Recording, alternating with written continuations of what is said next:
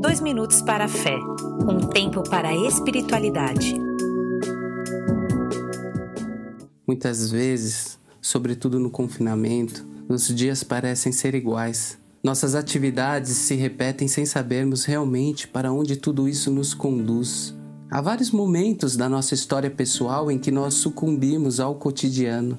Todavia, a espiritualidade cristã nos abre a uma nova maneira de viver a espiritualidade cristã nos faz intencionar a vida para além do sentido que a ela entregamos.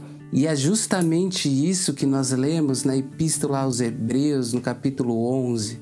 A fé é a certeza daquilo que esperamos e a prova das coisas que não vemos. Deixemos então a nossa fé guiar a nossa oração. Nosso Deus, o Senhor nos chama para além daquilo que nós estamos acostumados a viver. O Senhor nos tira da nossa própria rotina. O Senhor nos liberta desse marasmo que muitas vezes nós acabamos por aceitar. Por isso eu te rendo graça. Eu te rendo graça, Senhor, porque o Senhor não me deixa caminhar rumo à resignação.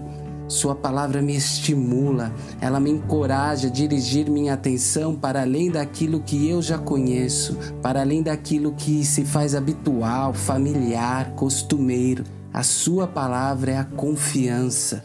E essa confiança me dá coragem de explorar a vida para além dos sentidos fechados. Senhor, Sua palavra me revela aquilo que me é permitido esperar, aquilo que supera as minhas expectativas, e por isso eu te dou graças. Amém.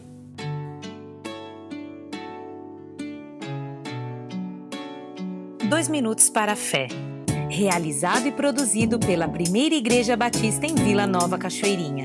Reflexão, Pastor André Farias.